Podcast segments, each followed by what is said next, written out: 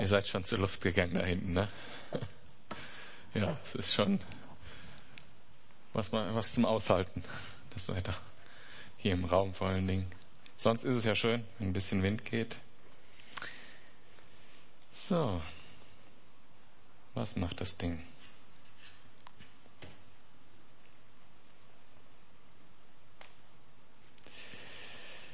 Wir haben den ersten Teil Bergpredigt ja hinter uns gebracht, letzten Mittwoch, und kommen jetzt zum zweiten Teil in Kapitel 6 des Matthäus-Evangeliums. Und ähm, beim letzten Mal ging es um die Frage, ähm, wie wir ein Kind Gottes werden und sein können. Da ging es mehr um das Wie, wie wir da hinkommen. Und heute möchte ich euch die Frage stellen, wenn du ein Kind Gottes bist, wie sieht dann dein Leben aus? Wie muss es nach außen sich gestalten? Wie muss es sich nach innen gestalten? Wie muss es sich in deinem inneren Dialog gestalten? Wie muss es sich in deinem Dialog mit anderen Menschen gestalten? Im Dialog mit Gott. Beim letzten Mal haben wir, haben wir gesehen, dass es Jesus das allererste Thema, was er anspricht in der Bergpredigt ist, wie wir glücklich sein können. Dass ihm das auf dem Herzen liegt, dass wir glücklich sind. In den Seligpreisungen. Glücklich ist der Mensch. Glücklich ist der, der geistig arm ist.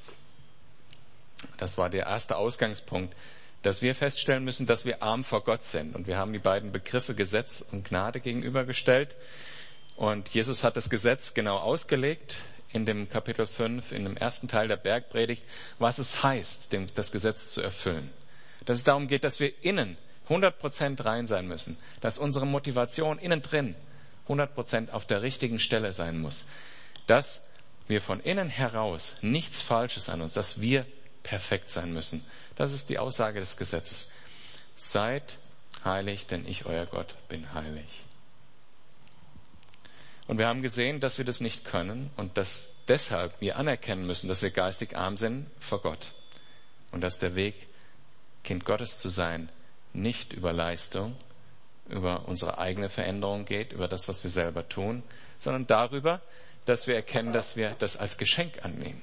Gott möchte, dass wir aus der Gnade leben und das vollkommen 100 Prozent als unverdientes Geschenk annehmen, dass wir sein Kind sind. Heute geht es also um die Frage, was folgt daraus? Wie soll ich leben? Und wer bin ich als Kind Gottes? Also heute geht es um die Frage des Wesens. Wie, wer bin ich als Kind Gottes? Und letztendlich macht sich das an der Frage fest, wo habe ich meinen Schatz? Wo drin generiere ich Mehrwert für mein Herz sozusagen? Und Jesus erklärt, wie auch im Kapitel 5 schon, zuerst das Prinzip in einem Satz. Wenn ihr mit mir aufschlagen wollt, Kapitel 6 im Matthäus Evangelium, Vers 1, dort steht, hütet euch, eure Frömmigkeit vor den Menschen zur Schau zu stellen. Sonst habt ihr von eurem Vater im Himmel keinen Lohn mehr zu erwarten. Also das Prinzip lautet, wenn ich meinen Mehrwert darin sehe, dass andere Menschen mich toll finden, also sagen, wow, der betet und fastet und gibt den Armen, cool. Wenn ich diese Anerkennung von Menschen habe, wenn das mein Mehrwert ist, wenn ich das suche, dann erwarte ich nichts von Gott, bekomme ich nichts von Gott, habe ich keinen Lohn mehr zu erwarten. Wer bin ich als Kind Gottes? Bin ich jemand, der sein Draht, sein Lebenselixier von Gott hat? Ist mein Wesen von Gott bestimmt? Ist das, wo ich Mehrwert generiere? Kommt es von Gott? Kommt das aus meiner Beziehung zu Gott? Oder kommt das von dem, was andere Menschen von mir denken? Oder von dem, was ich habe? Das sehen wir später im zweiten Teil dieses Kapitels. Kind Gottes zu sein heißt, ein geistliches Leben zu führen. Wir haben das ganz am Anfang vom Matthäus Evangelium besprochen und dann als Johannes kam, dass es darum geht, dass das, die geistliche Welt dominiert Herrschaft hat über die reale Welt und dass wir dazu berufen sind, als Kind Gottes in dieser geistlichen Welt zu leben, praktisch als Königskind. Weil das Reich Gottes ist Gottes Reich, er ist der König, wir sind nicht nur Bürger, sondern auch seine Kinder.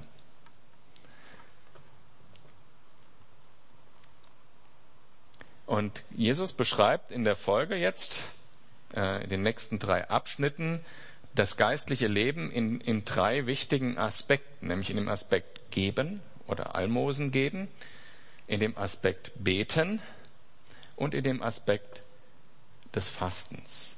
Und jedes Mal geht er auf die Frage ein, machst du das, um Menschen zu gefallen, oder machst du das, um mit deinem Vater im Himmel im Einklang zu stehen. Das war unsere Definition für glücklich sein, mit Gott im Einklang stehen. Ab Vers 2. Wenn du zum Beispiel den Armen etwas gibst, lass es nicht vor dir herposaunen. Nein, falsch vorgelesen. Nochmal von vorne. Wenn du zum Beispiel den Armen etwas gibst, lass es nicht vor dir her mit Posaunen ankündigen wie es die Heuchler in den Synagogen und auf den Gassen tun, um von den Leuten geehrt zu werden. Ich sage euch, sie haben ihren Lohn damit schon erhalten. Der Begriff Heuchler hier, der kommt in jedem dieser drei Abschnitte vor und das äh, stammt von dem griechischen Wort, was für Schauspieler verwendet wird. Und die Schauspieler in den griechisch-römischen ähm, Dramen, die hatten solche riesigen Holzmasken, wo die Gesichtszüge sehr übertrieben dargestellt wurden, die mechanisch äh, hergestellt werden können. Also wenn jetzt der Schauspieler in äh, diesem Theater einen, glücklichen Menschen darstellen sollte, dann war das eine Maske, die hatte halt eben so einen hochgezogenen Mund oder so einen runtergezogenen Mund für traurig und so weiter. Hier geht es also um die Leute, die eine Maske tragen und auch noch eine übertriebene Maske tragen. Die, die, das englische Wort, was für Heuchler heute noch das englische Wort ist, kommt genau von diesem griechischen Wort. Das heißt, also das englische Wort ist ja Hypocrite und das griechische Wort ist Hypokritos. Ab Vers 3 geht's weiter. Wenn du den Armen etwas gibst, soll deine linke Hand nicht wissen, was deine rechte tut. Was du gibst, soll verborgen bleiben. Dann wird dein Vater, der ins Verborgene sieht, dich belohnen. Das Thema sichtbar und verborgen haben wir besprochen, als es um diese Welt hier ging und die Welt, in der wir unsere Realität, unsere Hauptlebensader sehen sollen. Wir haben diese sichtbare Welt, die wir anfassen können, die wir riechen können, die wir schmecken können, die wir hören können und sehen können. Diese Welt. Und wir haben die Welt, die nicht sichtbar ist. In dieser Welt findet unser Bürgertum im Himmel sozusagen statt. In dieser Welt stehen wir in Beziehung zu unserem Vater, Gott. In dieser Welt passieren die Dinge, die Bestand haben, die Wert haben für immer. Und in dieser Welt wird dein Vater dich belohnen für alles, was du aus reinem Herzen nur für ihn tust und nicht für Menschen. Das ist es, worum es geht, dass du das nur mit ihm zusammen ausmachst und nicht um von Menschen gesehen zu werden und von Menschen Anerkennung zu bekommen. Und das Gleiche geht auch, gilt auch für das Thema Beten ab Vers 5. Und wenn ihr betet, macht es nicht wie die Heuchler, die sich zum Gebet gern in die Synagogen und an die Straßenecken stellen, um von den Leuten gesehen zu werden. Ich sage euch, sie haben ihren Lohn damit schon erhalten. Damals äh, im Judentum gab es also Gebet, was zur gleichen Zeitpunkt überall stattgefunden hat, wie das heute auch bei den Muslimen teilweise üblich ist, alle drei Stunden. Und der Pharisäer oder der Heuchler, der hat sich dann um fünf vor neun auf den Weg gemacht, dass er zufällig gerade an dem belebtesten Platz der Stadt ist, wenn das Gebet anfängt, um sich dann den, das alles umzubinden, die Riemen und so weiter, und dann dort öffentlich zu beten, von allen gesehen zu werden. Und er hat seinen Lohn schon erhalten. Den Lohn, den er wirklich haben wollte. Er wollte ja von Leuten gesehen werden. Und wenn, ich, wenn man das in diesen historischen Kontext stellt, dann wird nicht ganz klar, wie subtil das bei uns teilweise abläuft. Ja. Also zum Beispiel, ich oute mich. Manchmal, wenn ich im Lobpreis singe, werde ich abgelenkt, weil ich mich frage, wie schön singe ich eigentlich? Hört das auch vor mir jemand, wie schön ich singen kann? so viel zum Thema Selbstwahrnehmung und Fremdwahrnehmung. ähm, ja, so subtil läuft es ab. Auch wenn wir beten, auch wenn wir miteinander beten. Ja. Seid da wachsam, weil es ist schneller, dass man äh, über, diese, über dieses Ding fällt, als es aussieht im ersten Moment. Und die Veränderung muss grundsätzlich ja von innen kommen. Das heißt, in dem Moment, wenn ich das merke, kann ich ja Buße tun, mich bei Gott entschuldigen. Und ich musste vorhin eben im Lobpreis lachen, weil mir aufgefallen ist, ich werde gleich über was predigen, was ja auch auf mich selber zutrifft. Weil ich überführt war, musste ich über mich selber lachen und habe Gott um Vergebung gebeten für die vielen Male, wo das möglicherweise auch passiert ist. Und ich möchte, dass Gott mein Herz da verändert. Ab Vers 6 geht's weiter. Wenn du beten willst, geh in dein Zimmer, schließ die Tür und bete dann zu deinem Vater, der auch im Verborgenen gegenwärtig ist. Und dein Vater, der ins Verborgene sieht, wird dich belohnen. Womit? Dass er dir durch das Gebet Kraft schenkt und dir Antworten gibt, dein Herz korrigiert und verändert und du spürst, du bist sein Kind. Das ist ja der Hauptgrund, warum wir überhaupt beten, damit wir von ihm auch was zu, äh, zurückerhalten äh, an Antworten und so weiter. Äh, es geht ja nicht darum, dass ich Gott jetzt davon informiere, wie es in meinem Leben gerade ist. Und Jesus erklärt genau das im, im nächsten Abschnitt, wo er das Vaterunser lehrt, ab Vers 7. Beim Beten sollt ihr nicht leere Worte aneinander reihen, wie es die Heiden tun, die Gott nicht kennen. Sie meinen, sie werden erhört, erhört weil sie viele Worte machen. Macht es nicht wie sie, denn euer Vater weiß, was ihr braucht, und zwar schon bevor ihr ihn bittet. Ihr sollt so beten. Unser Vater im Himmel, dein Name werde geheiligt. Dein Reich komme, dein Wille geschehe auf der Erde, wie er auch im Himmel geschieht. Gib uns heute unser tägliches Brot und vergib uns unsere Schuld, wie auch wir denen vergeben haben, die an uns schuldig wurden. Und lasst uns nicht in Versuchung, lass uns nicht in Versuchung geraten, sondern errette uns von dem Bösen. Und Jesus erklärt einen Teil dieses Gebets nochmal genau. Wenn ihr den Menschen ihre Verfehlungen vergebt, wird auch euer Vater im Himmel euch vergeben. Wenn ihr aber den Menschen nicht vergebt, wird euer Vater im Himmel euch eure Verfehlungen auch nicht vergeben. Komme ich gleich noch drauf zurück. Schwieriges Theolog theologisches Thema. Wenn man das ähm, ganz auseinandernehmen, wird es nicht ganz leicht. Aber ihr könnt auch nicht von mir erwarten, dass ich es verharmlose. Jesus sagt es so hart, wie es da steht.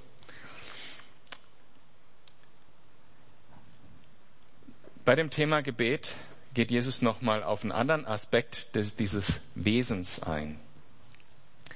Während wir, wenn wir an der Straßenecke beten, ja anderen Menschen etwas vormachen wollen, nämlich wie heilig und fromm wir sind, machen wir im Gebet, wenn wir labern und Gott viel erzählen, uns selber was vor.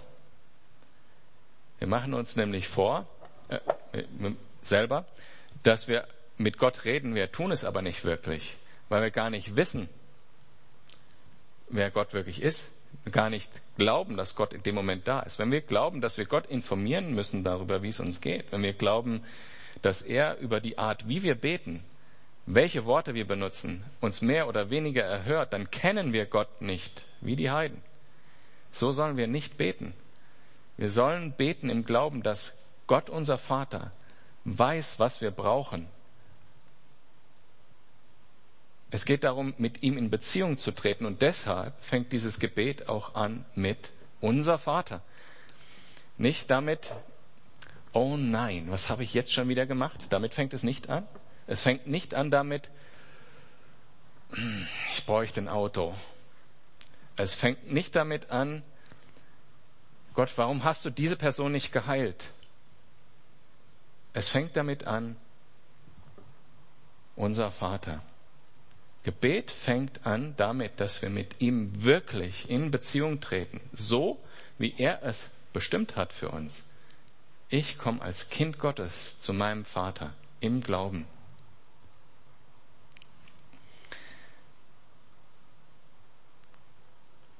Und der zweite Teil des Gebets ist Anbetung. Kommt immer noch nicht das, was ich vorher erwähnt habe. Ich brauche aber dies oder jenes. Der zweite Teil ist Anbetung. Dein Name sei geheiligt. Der dritte Teil ist Fürbitte. Dein Reich komme, dein Wille geschehe auf der Erde, wie er im Himmel geschieht. Die ersten Teile sind Gottes Herz. Er möchte, dass du als sein Kind zu ihm kommst, dich, sag ich mal, im Bild gesprochen auf seinen Schoß setzt. Wenn ich, wenn meine Kinder mit mir in Beziehung treten wollen, dann äh, sagen sie nicht zuerst, ich will ein neues Handy, selbst wenn das ihr eigentliches Anliegen ist, sondern sie kommen erst mal zu mir, setzen sich auf meinen Schoß und sagen, Papa, ich hab dich lieb. Und vielleicht kommt dann nach ein bisschen Schmeicheleien noch das die Frage, ich brauche ein neues Handy. Aber eben das, was unsere Beziehung ausmacht zwischen meinen Kindern und mir, ist nicht, dass ich ihnen Handys kaufe und sie mich danach fragen, sondern dass sie zu mir kommen, sich auf meinen Schoß setzen und sagen, Papa, ich hab dich lieb. Und das ist auch Gottes Herz. Das will er. Er will es nämlich auch zurück sagen. So wie ich das meinen Kindern auch sage. Ich liebe dich auch. Und dann ist das Zweite, Gottes Herz ist, dass alle Menschen glücklich werden. Dein Wille geschehe, wie er im Himmel schon geschieht, auch hier auf dieser Erde. Und für mich persönlich ist dieser Teil des Gebets etwas, wo ich merke, da muss Gott an mein Herz. Wenn der Wille Gottes auf dieser Welt geschehen soll, dann fängt das ja auch bei mir an. Dann muss ich ja auch seinen Willen tun. Und vor allen Dingen ist das ja etwas, was sich auch auf andere Menschen auswirkt. Also ich bete ganz konkret, dass Gottes Wille in dem Leben von den Menschen, die ich liebe, um mich herum geschieht. Deshalb ist das Fürbitte. Das ist die beste Fürbitte, die man machen kann. Herr, dein Wille geschehe für Person X oder Y. Und dann kommt mein Anliegen, unser tägliches Brot gib uns heute. Und das ist schon etwas, das kann man so knapp halten, wie es nur geht. Weil Gott weiß eh besser, was wir brauchen als wir, wie Jesus schon eingeführt hat vorher. Und wir brauchen einfach nur im Vertrauen zu ihm kommen. Danke, dass du uns das gibst, was wir brauchen. Auch heute. Und dann kommt dieses Thema, was theologisch ein bisschen schwierig ist. Und da möchte ich einfach eine andere Geschichte noch erzählen. Petrus ist ja irgendwann zu Jesus gekommen und hat gesagt, ja, soll ich meinem Bruder siebenmal die gleiche Sünde vergeben? Und da hat er auch so ein bisschen vermutlich geglaubt, er sei besonders geistlich, weil er sagt, ich muss das siebenmal tun. Einmal würde ja eigentlich reichen. Und Jesus antwortete ihm, ja, Petrus, du hast noch nicht, hast gerade angefangen zu verstehen. Siebenmal, 77 Mal sollst du die gleiche Sünde der gleichen Person vergeben. Und wenn diese Person immer wieder das Gleiche ungerecht dir gegenüber tut, sollst du es vergeben. Und er erzählt danach das Gleichnis von dem Knecht, dessen Herr ihm 10 Millionen Euro verge äh, Schulden vergeben hat, beziehungsweise eben die Schulden aufgehoben hat. Schuldenschnitt, Haircut, sagt man jetzt neuerdings in den Medien. 10 Millionen Euro erlassen, damit er nicht ins Gefängnis muss für seine Schulden, damit der Eintreiber ihn nicht in, in, in, in diese Haft nimmt. Und dieser selbe Mann, der 10 Millionen Euro erlassen bekommen hat von seinem Chef, geht jetzt zu seinem Kollegen hin, zu seinem Mitknecht und fordert ein Euro ein und lässt den Mann, der Frau und Kinder hat, ins Gefängnis werfen für diese Schuld. Über das redet Jesus hier. Wenn wir nicht ein Euro vergeben können. Also diese kleine Schuld. Ja, und ich meine, wir haben gehört vor zwei Wochen im Sonntagsgottesdienst, wie diese Frauen, die, diese Familienangehörigen von Christen, die ermordet wurden von dem IS, exekutiert worden und auch noch dieses demütigende Video ins Internet gestellt haben. Diesen Menschen haben diese Familienangehörigen vergeben. Das ist, die, ist der eine Euro. Der andere Euro ist ein ganzes Leben an Schulden, was wir anhäufen. Das sind 10 Millionen Euro. Und dessen müssen wir uns bewusst sein.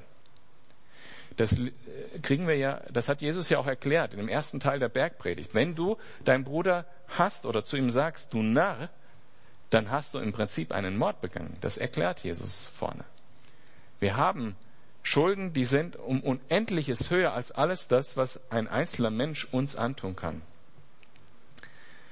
Geistig arm sind wir vor Gott. Wenn wir das nicht erkennen, dann sind wir noch gar nicht da.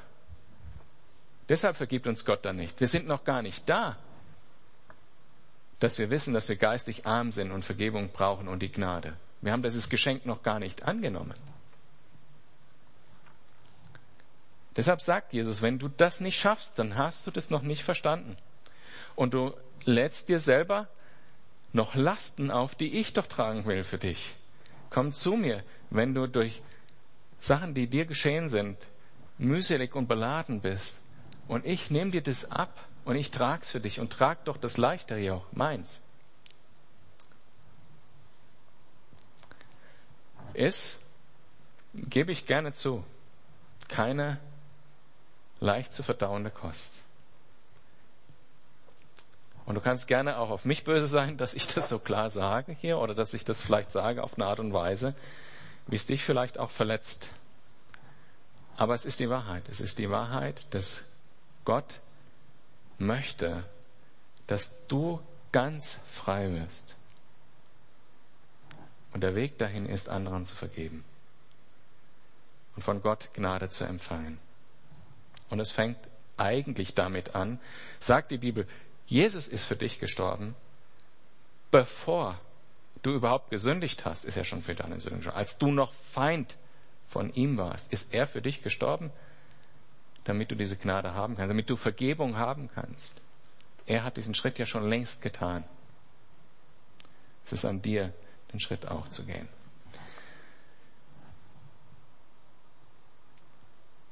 Ab Vers 16. Wenn ihr fastet, setzt keine Leidensmiene auf wie die Heuchler Sie vernachlässigen ihr Aussehen, damit die Leute ihnen ansehen, dass sie fasten. Ich sage euch, sie haben ihren Lohn damit schon erhalten. Wenn du fastest, pfleg dein Haar, wasch dir das Gesicht, wie sonst auch, damit die Leute dir nicht ansehen, dass du fastest und dein Vater, der auch im Verborgenen gegenwärtig ist, soll es wissen. Dann wird dir dein Vater der ins Verborgene sieht, dich belohnen. Fasten wird hier in einer Kategorie genannt von Jesus mit dem Beten und mit dem Almosen geben. Und das Fasten wird 42 Mal in der Bibel erwähnt. Und zwar im Alten Testament, in den Evangelien, Jesus hat selber gefastet, in der Apostelgeschichte und in den Briefen. Das ist eine starke, wie soll ich sagen, wenn etwas so klar in allen Bereichen der Bibel steht, dann macht's das bis zum Sakrament in, in, in der Kirche zum Beispiel. Ne? Also zum Beispiel ähm, Ehe oder sowas. Oder Abendmahl. Das ist was total Wichtiges und woher kommt das?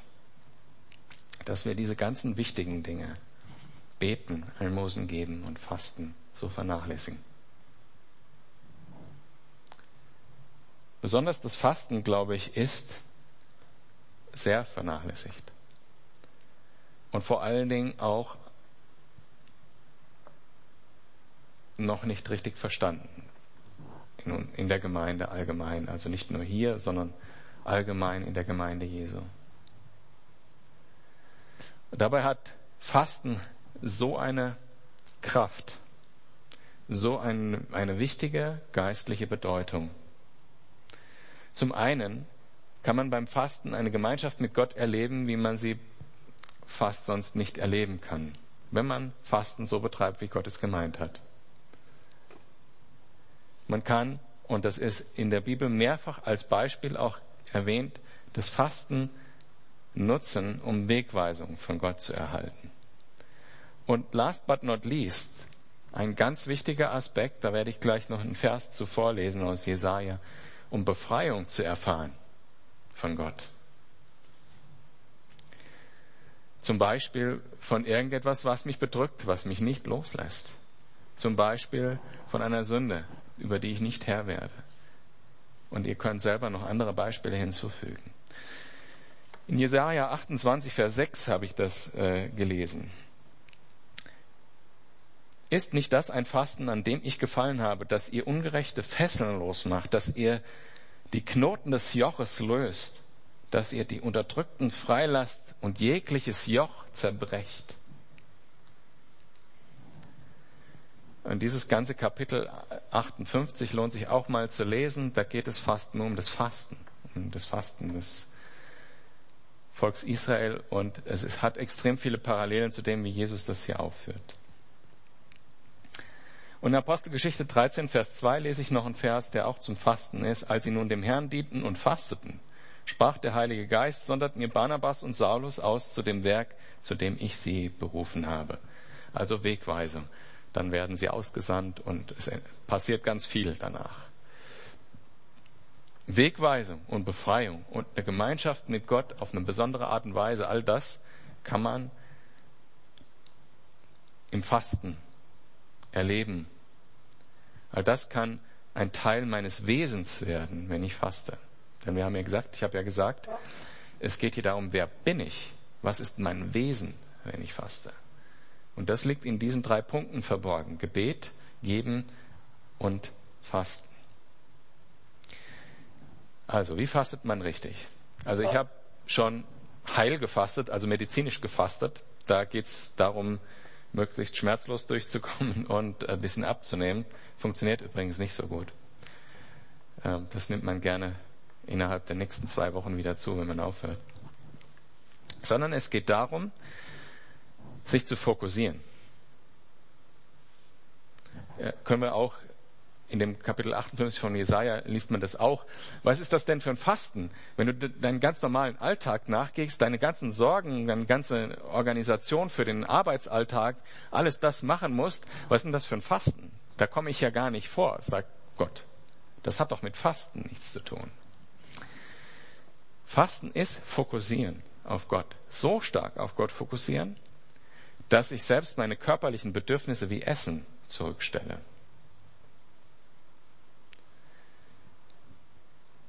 Das ist etwas wie auf einen Berg steigen, wo einen kein anderer stören kann und auf Gott schauen und dort beten. Das ist wie, wenn man nichts anderes machen kann, zum Beispiel wenn man auf einen Zug wartet und alleine am Bahnsteig sitzt.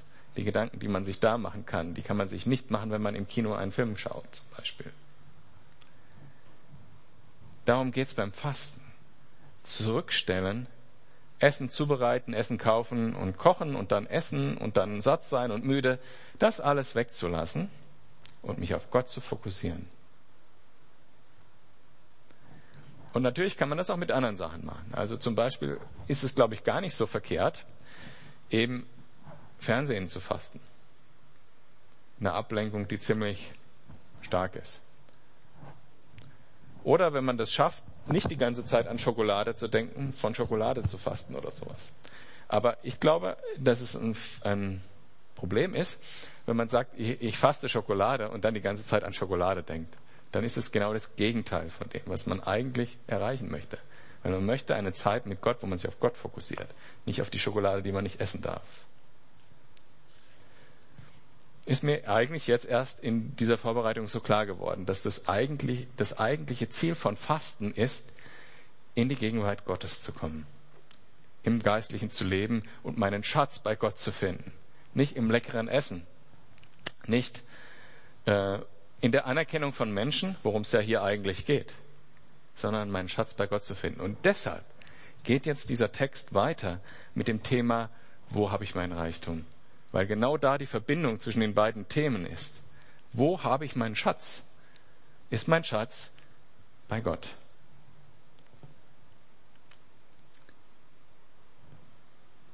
Beim Fasten kann ich erkennen, wie arm ich wirklich vor ihm bin. Im Fasten kann ich erkennen, wie reich ich wirklich in ihm bin.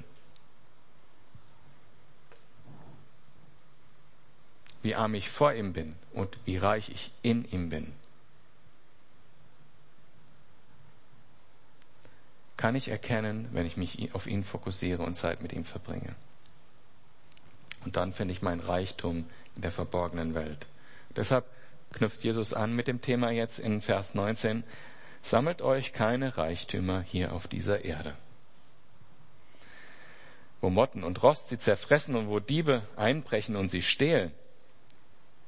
Sammelt euch stattdessen Reichtümer im Himmel, wo weder Motten noch Rost sie zerfressen und wo auch keine Diebe einbrechen und sie stehlen. Denn wo dein Reichtum ist, wird auch dein Herz sein. Das Auge gibt dem Körper Licht. Ist dein Auge gut, dann ist dein ganzer Körper Licht. Ist dein Auge jedoch schlecht, dann ist dein ganzer Körper im Finstern. Wenn nun das Licht in dir Finsternis ist, was für eine Finsternis wird das sein? Ein Mensch kann nicht zwei Herren dienen. Er wird dem einen ergeben sein und den anderen abweisen. Für den einen wird er sich ganz einsetzen, für den anderen, den anderen wird er verachten. Ihr könnt nicht Gott dienen und zugleich dem Mammon. Also ist jetzt diese Überleitung von dem Thema Leben in der geistlichen Welt, äh, um gesehen zu, äh, vorzuheucheln, dass man in der geistlichen Welt unterwegs ist, um gesehen zu werden von anderen Menschen. Und dann, jetzt geht es auf das Thema, äh, worauf setze ich mein Vertrauen, wo ist mein Schatz? Und hier das Thema Mammon, ähm, da geht es um Geld. Ich finde es total traurig, mir tut es echt total leid, wenn ich jetzt aktuell die Fernsehberichte schaue und sehe, wie die Griechen vor diesen leeren Geldautomaten stehen.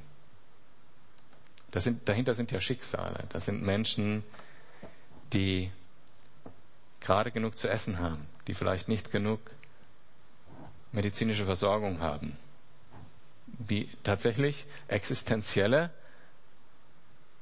Ängste zumindest haben. Aber dahinter steckt ja was, was ganz substanziell ist, was Jesus hier anspricht. Das ist eine Enttäuschung.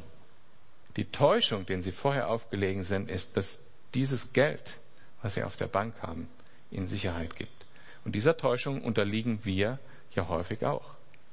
Dieses Geld, was auf deinem Konto auf der Bank liegt, ist im Prinzip gar nichts wert. Es kann, und das meine ich auch im reellen Sinn, im, im, im Sinne von dieser Welt, ganz zu schweigen von der nächsten. Auch dieses ganze Wirtschaftssystem, das ganze System von Versicherungen und so weiter ist ja in Wirklichkeit nichts wert. Und deshalb im Jahr 2008 hat diese Enttäuschung, dieses Erlösen von der Täuschung, dass das Sicherheit gibt, stattgefunden, als diese Finanzkrise ausgebrochen ist. Und bis heute, oder es ist schon lange so und heute immer noch, dass eigentlich das ganze Geld gar nichts wert ist. Wenn man dagegen tatsächlich materielle Werte stellen wollte, dieses Geld, was alles gedruckt ist, was im Umlauf ist und was auf irgendwelche, in irgendwelchen Büchern und auf Kontoauszügen steht, wenn jeder zum Bankautomat gehen würde heute in Deutschland oder auf der ganzen Welt, wäre nur zehn Prozent dieses Wertes überhaupt da. Das bedeutet, dieses ganze Wirtschaftssystem ist ein System, was aus Glauben passiert. Also nicht aus Glauben an Gott, sondern aus Glauben an dieses System. Wir setzen alle unser Vertrauen da rein und deshalb funktioniert's. Aber wehe. Es gibt ein paar Analysten, die sagen, man kann dem nicht mehr vertrauen. Dann passiert das, was im Jahr 2008 passiert ist. Dann sind die Häuser nichts mehr wert, dann sind die Kredite nichts mehr, äh, können die Kredite nicht mehr zurückbezahlt werden, dann bricht ein ganzes Land wie Griechenland zusammen. Und dann zählt auch die ganze Altersvorsorge, die ganze Versicherung, alles, das ist weg. Dieses Wirtschaftssystem, in dem wir leben, ist eigentlich rein darauf aufgebaut, dass wir dem vertrauen, wie einem Gott. Und deshalb gibt Jesus dem auch hier einen Namen, diesem Gott, nämlich Mammon. Auf dieses Wirtschaftssystem, auf dieses Geld, was wir möglicherweise auf dem Konto haben oder auch auf die Hilfe von anderen Menschen und so weiter, unser Vertrauen zu setzen, auf dieses System dieser Welt Vertrauen zu setzen, kann nur enttäuscht werden. Ab Vers 25. Deshalb sage ich euch, Jesus hat ja zum Glück die Lösung dafür. Deshalb sage ich euch, macht euch keine Sorgen um das, was ihr essen und trinken. Zum Leben und an Kleidung für euren Körper braucht. Ist das Leben nicht wichtiger als die Nahrung und der Körper nicht wichtiger als die Kleidung? Seht die Vögel an. Sie sehen nicht und sie ernten nicht. Sie sammeln keine Vorräte. Und euer Vater im Himmel ernährt sie doch. Seid ihr nicht viel mehr wert als sie? Wer von euch kann dadurch, dass er sich Sorgen macht, sein Leben auch nur um eine einzige Stunde verlängern? Und warum macht ihr euch Sorgen um eure Kleidung? Seht euch die Linien auf dem Feld an und lernt von ihnen. Sie wachsen, ohne sich abzumühen und ohne zu spinnen und zu weben. Und doch sage ich euch, sogar Salomo in all seiner Pracht war nicht so schön gekleidet wie eine von ihnen. Wenn Gott die Feldblumen, die heute blühen und morgen ins Feuer geworfen werden, so herrlich kleidet, wird er sich nicht dann erst recht um euch kümmern, ihr Kleingläubigen. Übrigens, was ich heute anhabe, ist zwar sehr unmodern, aber die klassische Kleidung eines Calvary-Pastors. Nur mal so nebenbei gesagt, wenn wir schon über Kleidung reden. Und da ich heute Morgen nichts ähm, anderes im Kleiderschrank gefunden habe, schöne Entschuldigung. Ähm, ja, also es ist tatsächlich so, äh, in den 70er Jahren war das ja eine kleine Revolution, dass man nicht mit Krawatte ähm, vor Leute getreten ist, um das Wort Gottes zu lernen, sondern mit einer legeren Kleidung. Und deshalb ist äh, das Hawaii-Hemd äh, so ein bisschen zum Kult geworden in dieser damals modernen Gemeindebewegung. Zurück zum Text, ab Vers 31. Macht euch also keine Sorgen. Fragt nicht, was sollen wir essen? Was sollen wir trinken? Was sollen wir anziehen? Denn um diese Dinge geht es den Heiden, die Gott nicht kennen. Euer Vater im Himmel aber weiß, dass ihr das alles braucht. Und er kleidet die Tulpen und Lilien auf dem Feld noch schöner als Salomo. Das heißt nicht, dass wir hässlich rumlaufen sollen. Ich wollte nur dieses Missverständnis äh, ausräumen. Das heißt nicht, dass wir nur ähm, Reisbrei essen sollen ohne Gewürz oder sowas. Äh, das heißt es nicht. Es heißt, soll, sollen wir uns Sorgen darum machen oder sollen wir im Vertrauen auf Gott erwarten, dass er uns das alles schenkt? Euer Vater im Himmel aber weiß, dass ihr das alles braucht. Es soll euch zuerst um Gottes Reich und um Gottes Gerechtigkeit gehen. Dann wird euch das Übrige dazugegeben. Macht euch keine Sorgen um den nächsten Tag. Der nächste Tag wird für sich selbst sorgen. Es genügt, dass jeder Tag seine eigene Last mit sich bringt. Im Jahr 1835 im englischen Bristol ist ein Mann in seinen 30ern, der die Not von Waisenkindern sieht. In einer Zeit, wo die Industrialisierung an Fahrt gewonnen hat, wo seelische und wirtschaftliche Armut überall vorherrschend ist, weil die Bauern alle in die Stadt ziehen und nicht für alle Arbeit da ist und weil nicht genug äh, Leute mehr auf dem Land arbeiten. Und es gibt viele Waisenkinder durch Krankheiten und so weiter. Die Medizin hat ja seit dem Jahr 1818 sehr große Fortschritte gemacht. ähm, er möchte ein Waisenhaus gründen. Ja, Gott hat ihm diese Waisen aufs Herz gelegt. Aber er ist komplett mittellos.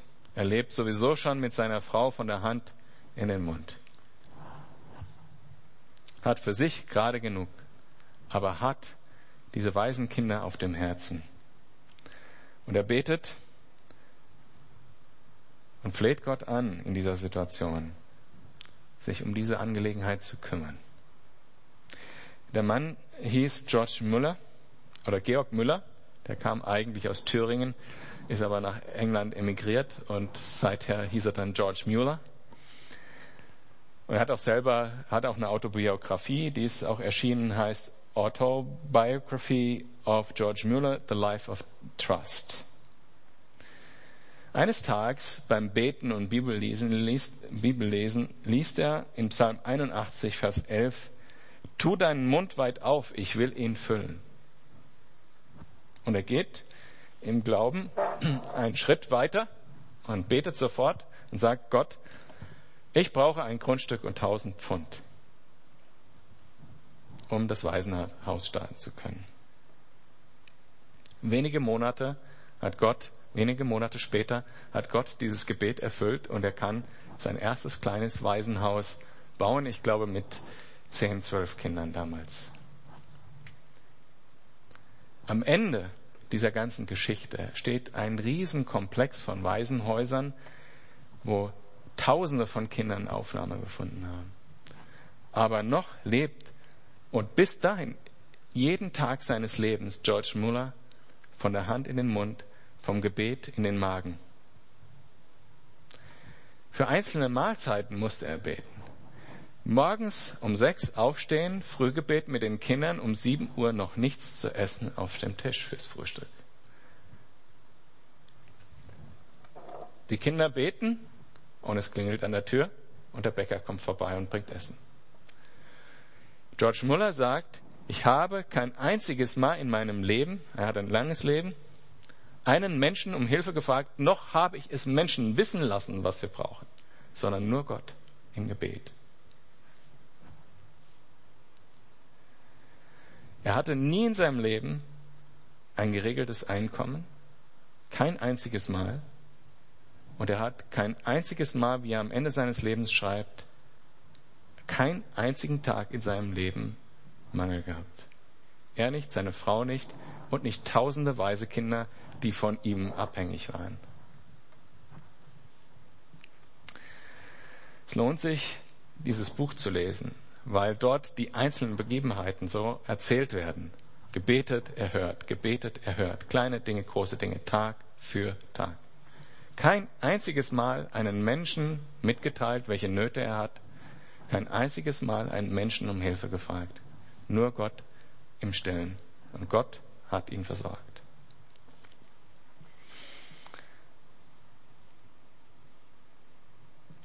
George Müller sah in seinem Leben zwei entscheidende Vorteile durch diesen Lebensstil. Nämlich für sich die Notwendigkeit zu sehen, ein geheiligtes Leben zu führen, damit er von Gott alles erwarten kann.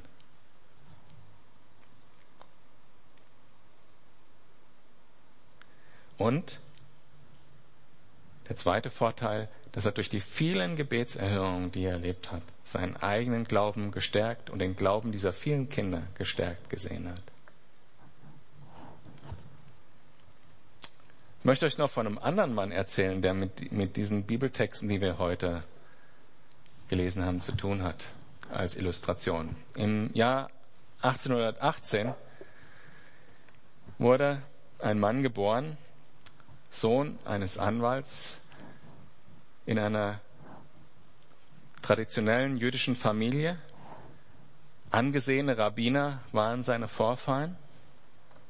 Und als er sechs Jahre alt war und er das jüdische Leben bereits in allen seinen Facetten kennengelernt hat und äh, schon die ersten Gebete am Tisch äh, sprechen durfte, kam sein Vater eines Tages nach Hause und sagt, wir werden jetzt alle Lutheraner damit ich mein Anwaltsamt behalten kann. Damals hat die französische ähm, Staatsmacht das vorgeschrieben, auch in Deutschland, damals unter französischer Herrschaft, dass man nicht äh, Jude sein kann und gleichzeitig so ein Staatsamt ausführen kann. Also sagt er, wir werden jetzt Lutheraner und ihr müsst euch nächsten Sonntag taufen lassen. Der junge Bursche hat das verachtet. Oder zumindest hat es ihn irritiert. Aber sicher hat es ihn geprägt. Denn später hat er in einer seiner Schriften geschrieben, die Religion ist Opium für das Volk. Und ihr wisst, von wem ich rede. Dieser Spruch ist von Karl Marx. Auch er, wenn auch auf eine andere Art und Weise, hat natürlich seine Hoffnung auf etwas anderes gesetzt. Und auch wenn das nicht Kapitalismus, sondern Kommunismus hieß, ist der Gott, der dahinter steht, der Mammon. Wir sorgen füreinander und unsere Wirtschaftsleistung wird uns alle versorgen und bewahren. Und er hat besonders auch das erlebt, was wir in den ersten drei Abschnitten diskutiert haben, nämlich Heuchelei. Sein Vater, der immer alles schön mitgemacht hat, jüdische Gebete, bla bla bla, plötzlich, wir sind jetzt alle Lutheraner. Ihr müsst euch morgen taufen lassen am Sonntag. So schlimm ist Heuchelei, dass Menschen eine solche Weltanschauung bekommen können wie Karl Marx. Es hat also nicht nur eine Auswirkung auf uns selber, dass wir nicht den Weg zu Gott finden, in sein Allerheiligstes, wo, wozu wir bestimmt sind, zu ihm zu gehen, auf seinen Schoß zu sitzen, wenn wir die Anerkennung von Menschen zuerst haben wollen, sondern es hat auch eine verheerende Auswirkung auf das, was andere Menschen über Gott denken.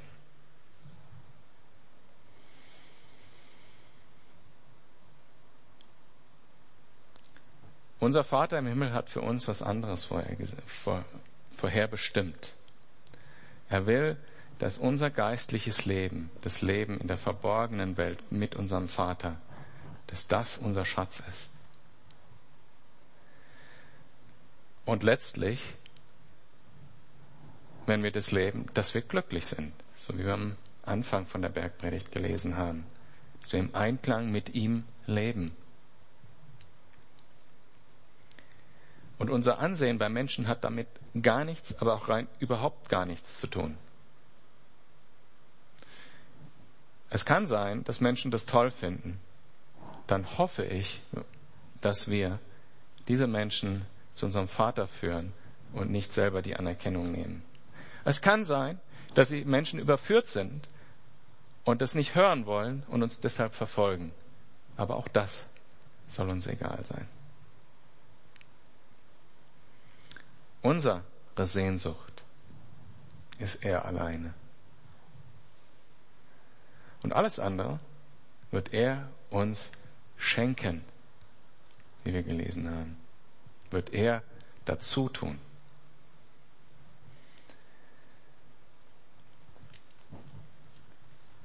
Vater, in deinem Namen beten wir, weil wir, oder zu dir beten wir, weil wir wissen, dass du unser Vater bist und dass wir auf deinen Schoß kommen können und sagen können, Papa, ich hab dich lieb. Wir wollen das von Herzen sagen und wollen das zu unserem Wesen machen. Mit dir als unserem Vater zu leben und würdig zu sein, ein Bürger deines Reichs zu sein. Schenk uns, dass wir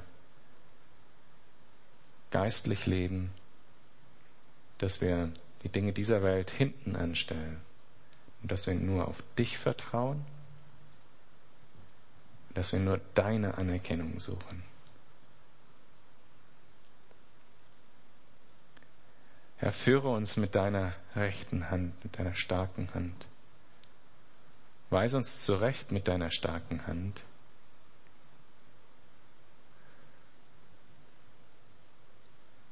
Und mach uns glücklich, so wie du Glück verstehst.